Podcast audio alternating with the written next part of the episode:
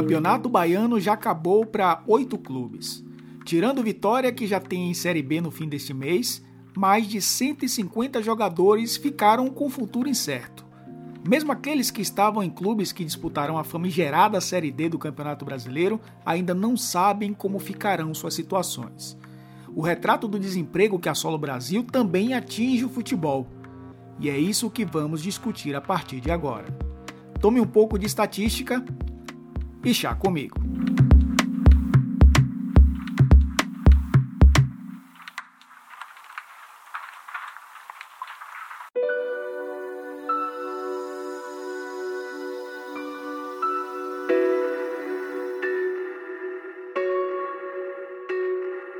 A Federação Nacional dos Atletas Profissionais de Futebol, a FENAPAF, estima que em 2018 existiam 18 mil jogadores desempregados no Brasil. Já o Ministério do Trabalho, em 2016, calculou que esse número chegou a 500 profissionais somente na Bahia. Com um calendário cada vez mais reduzido para os clubes menores, que em média têm feito de 10 a 12 partidas oficiais por ano, o desemprego tem aumentado cada vez mais. Na Bahia, quatro equipes não atuarão mais oficialmente em 2019. Atlético de Alagoinhas, Vitória da Conquista, Jacobina e Jequié só voltam aos gramados em 2020. Atlético e Conquista, inclusive, semifinalistas do último estadual. Muitos desses jogadores, comissões técnicas e funcionários estão sem perspectiva para os próximos meses do ano. Para falar um pouco desse cenário, convido ao chá comigo o zagueiro Alisson, jogador que viveu a glória ao disputar a Série A pelo Bahia, mas que esse ano vai encarar a Série D com o Fluminense de Feira de Santana. Já teve angústia de viver sem um calendário fixo para trabalhar e conhece de perto o desemprego no futebol. Alisson, quais são as principais dificuldades dos jogadores dos clubes menores quando acabam os estaduais? Oi, Elton, tudo bom? É sempre prazer estar falando com vocês. É... Então, as dificuldades é aquela mesma tecla que a gente bate todo ano, né?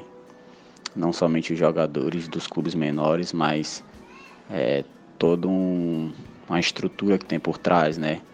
É, são tias que trabalham nas cozinhas dos clubes, são pessoas que cuidam dos campos de treinamento, são pessoas que trabalham na casa do atleta quando o clube não tem um CT. Então, é uma situação complicada que existe no calendário brasileiro hoje, né? São milhares e milhares de clubes que vão ficar inativos aí até dezembro. E dentro disso, milhares e milhares de pais de família, de jogadores que acabam ficando desempregados. O mercado ele se estreita, ele afunila.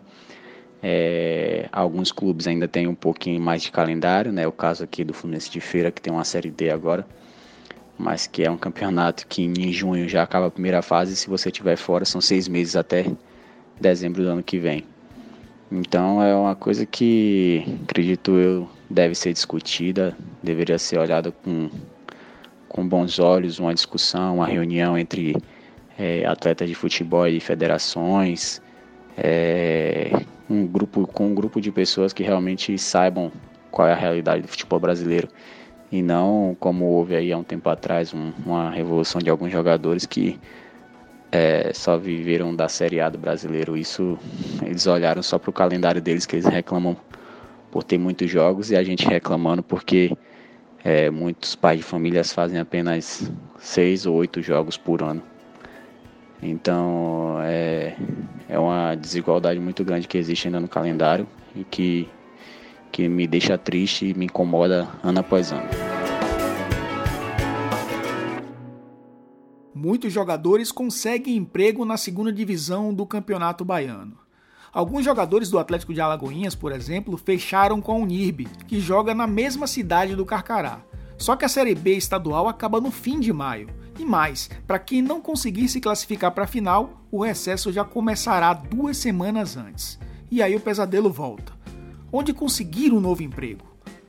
O Brasil tinha em 2016, de acordo com o Ministério do Trabalho, mais de 3.200 treinadores com uma média salarial de R$ 2.600.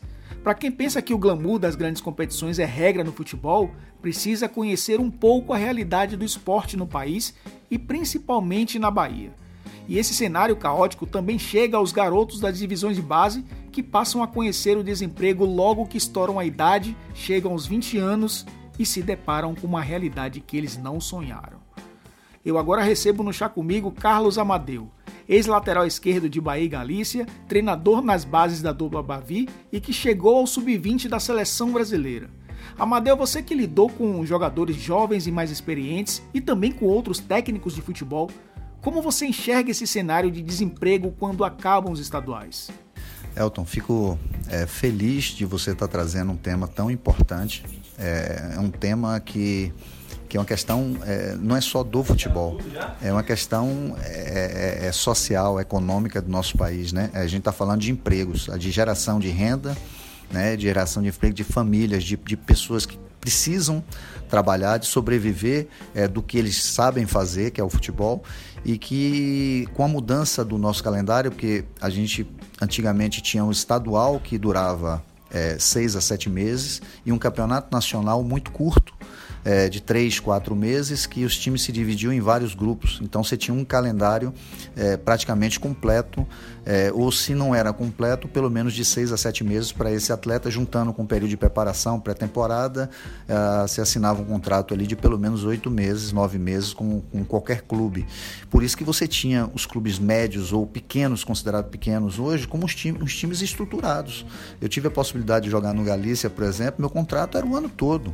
Eu fui emprestado pelo Bahia, eu fiz contrato com o Galícia o ano todo. Então, por quê? Porque tinha um estadual muito grande e depois você participava dentro do campeonato nacional ali de alguma, de alguma fase de grupos. Era pequeno, e aí depois vem essa modificação, onde começou pela Série A e Série B, né? Com 20 clubes, você elitiza, depois você vem formando a Série C e Série D, mas a Série C não tem calendário o ano todo, a Série D não tem calendário o ano todo, e você ainda tem uma defasagem de outros clubes que não estão nessas séries. Então é um problema muito sério que todos têm que pensar, né, muito muito grave. A, a, a, CBF ela precisa se sentir responsável por isso. Ela precisa tirar dinheiro é, de onde ela tem e colocar onde não tem para fomentar, para criar as condições. Eu vim agora da Europa, é, eu vi até a sexta divisão da, da da Alemanha, eu vi a, a quarta, quinta divisão na, na Espanha, todos com estrutura, orçamento de um milhão e meio é, de euros durante o ano, ou seja, eles têm calendário o ano todo. Aí você vai ver garotos de 8 a, até 20 anos fazendo base o ano inteiro. Então isso, isso gera emprego, isso gera renda, isso gera segurança. O próprio investidor ele não vai colocar uma marca num clube que só joga três, quatro meses, né? Ele precisa de visibilidade. Então é uma coisa que a entidade maior tem que se preocupar. As federações, junto com a confederação, tem que pensar isso muito forte, porque o campeonato estadual pode ser uma divisão. Ela pode ser uma divisão do nosso futebol né, onde vá levando para, né, você vai regionalizando para depois ir fazendo isso, isso, isso fomenta o futebol. É uma coisa que vai gerar renda, vai gerar, vai gerar emprego para treinadores, comissões técnicas, é, imprensa, é, as pessoas que vivem no entorno do futebol, ou seja, o um emprego indireto também, entendeu? Isso aí é, é, fundamental e a gente precisa repensar isso porque o Brasil, é, de alguma forma, está ficando muito atrás do resto do mundo é, nesse processo de fomento do futebol.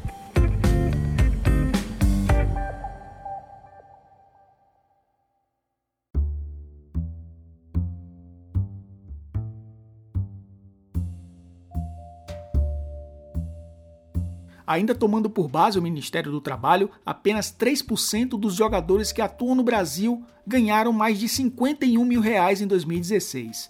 Mais de 10 mil atletas receberam menos de 5 mil reais a média salarial era de 3.600. Esses números mostram que o que acontece na sociedade brasileira reflete também no futebol. A concentração de renda está nas mãos da minoria. Alisson, você que convive de perto com essa realidade, imagino que você deve ter se deparado com situações desesperadoras de colegas de trabalho, né? É, é o que a gente mais presencia, né? Infelizmente. É, tenho colegas que é, acabam, acabamos fazendo grandes amizades né, nesse mundo do futebol. E alguns deles que ficou já de, de, de março ou abril até dezembro do outro ano para conseguir se empregar. E aí, às vezes, por você estar tá fora do mercado, você acaba conseguindo uma situação com um valor de salário um pouco abaixo daquilo que você esperava para sustentar sua família. E aí você joga mais três meses só, muitas vezes por um clube que às vezes nem consegue chegar no finais de campeonato ou que não tem uma condição melhor e acaba se submetendo e isso vira uma bola de neve. É, tenho vários amigos que que acontece isso e até nos clubes que tem um pouquinho mais de calendário, um pouco, é, algumas vezes os clubes também não respeitam o contrato que tem com o jogador, acaba demitindo e mandando embora depois da, da competição, sem fazer um acordo com o jogador. Isso é o que a gente mais presencia, infelizmente, é, dentro dessa nossa realidade do futebol. E essa vida é muito dura para quem é mais experiente, pai de família, e também para quem está começando a carreira. Imagina um jogador de 20 anos que estoura a idade de base e não é aproveitado no profissional. A perspectiva de trabalho para quem não investiu nos estudos passa a ser um pesadelo. Exatamente.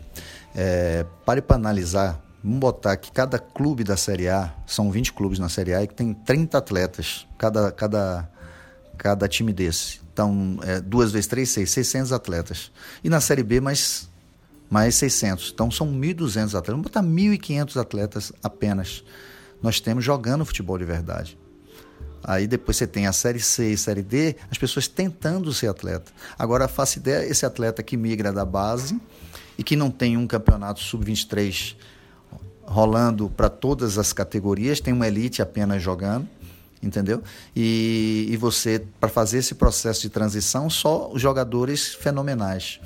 É, e aí, de vez em quando, você vê um jogador sair do futebol amador e entrar pelo profissional. Por quê? Porque o Brasil é fantástico. Ainda consegue, um, um batalhador desse, consegue superar todas as dificuldades e conseguir chegar à elite do futebol. A gente, de vez em quando, vê um atleta desse aí. Mas imagina se a gente fomenta, imagina se a gente cria uma estrutura para que todo mundo pratique futebol desde os seus oito anos de idade, sete anos de idade, até a, mais velha idade, é, é, com várias divisões, seis, sete, oito. O Brasil tem que ter dez divisões. Né? Fazer o campeonato estadual, ou seja, Bahia e Vitória não, não necessariamente precisavam jogar o campeonato estadual. Mas o campeonato estadual necessariamente precisava ser jogado o ano inteiro, com uma das divisões classificatórias para outra divisão acima.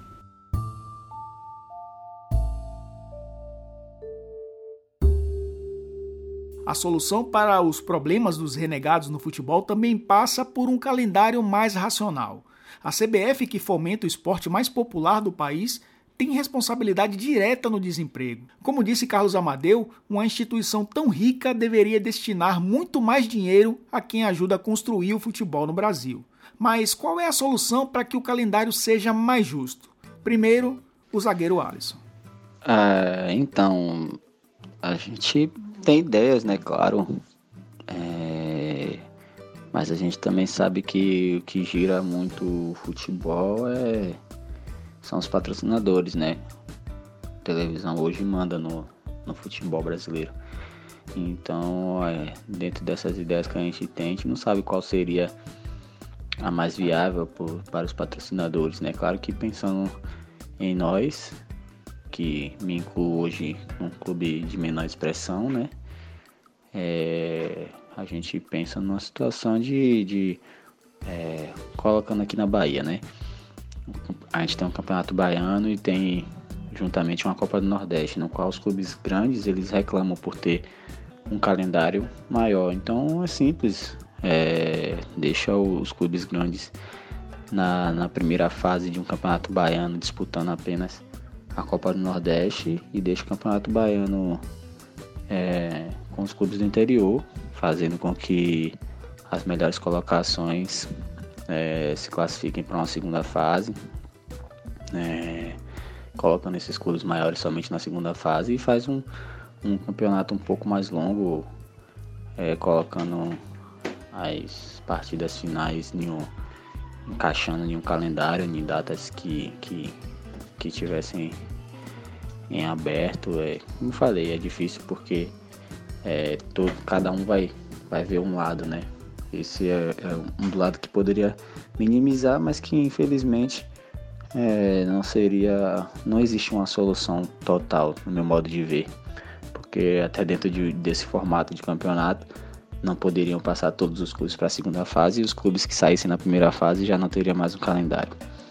Partindo para um segundo semestre de, de segunda divisão de baiano, não vejo é, necessidade de aqui na Bahia ter duas divisões, sendo que tem vários times de tradição aí que acabaram falindo, né? Poderia ser feito uma primeira divisão com, com todos os clubes tradicionais, né, da Bahia é, sei lá, a gente aqui na Bahia deve ter 20 ou 18 equipes, né? Como eu falei, fazendo a primeira fase sem Bahia e Vitória, porque a gente sabe que o calendário deles é mais extenso, ou de algum clube que suba para uma série C de brasileiro, para não acarretar a quantidade de jogos, mas que poderia ser, ser pensado, entendeu?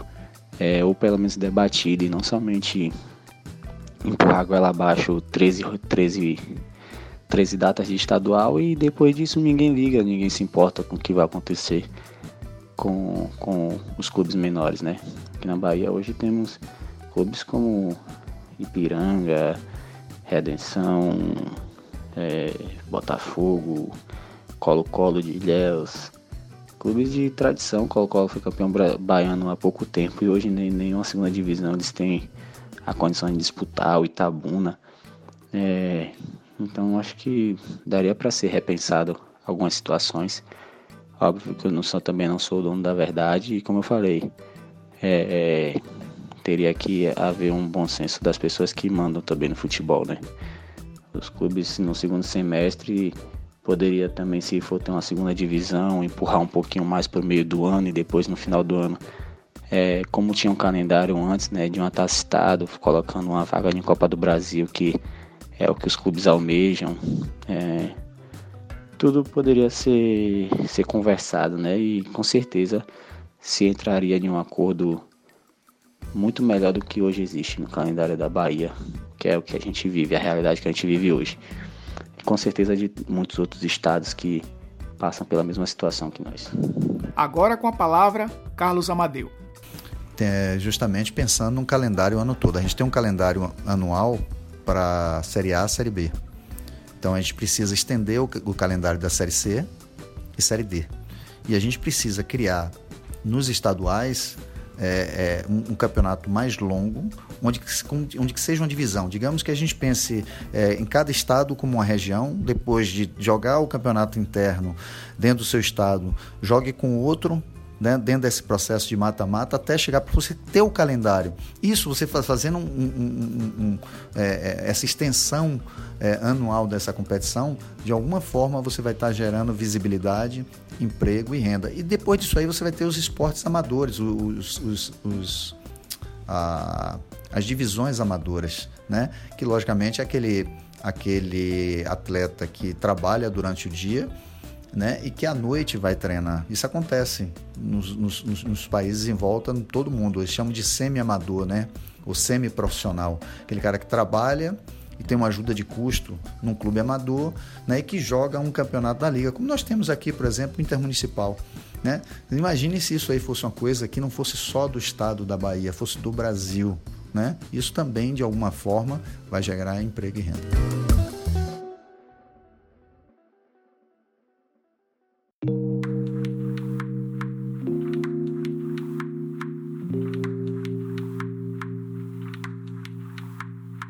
Partir da próxima semana, você certamente irá se concentrar em acompanhar as séries A e B do Campeonato Brasileiro. Se for um pouco mais fominha, ou se seu time estiver por lá, vai dar uma olhada na Série C também. Enquanto você faz isso, milhares de famílias estão torcendo para que seus filhos, filhas, maridos ou esposas consigam um clube para mostrar seus talentos e ganhar um trocado para sustentá-los. Eu sei que isso vale para qualquer profissão, mas aqui no Chá Comigo, futebol e sociedade se confundem. Participaram dessa edição o jogador Alisson e o treinador Carlos Amadeu. E eu agradeço a você pela companhia de sempre. Segue o Chá Comigo no seu agregador favorito, ajude a fortalecer ainda mais esse trabalho. Nos encontramos num próximo episódio. Tchau, tchau.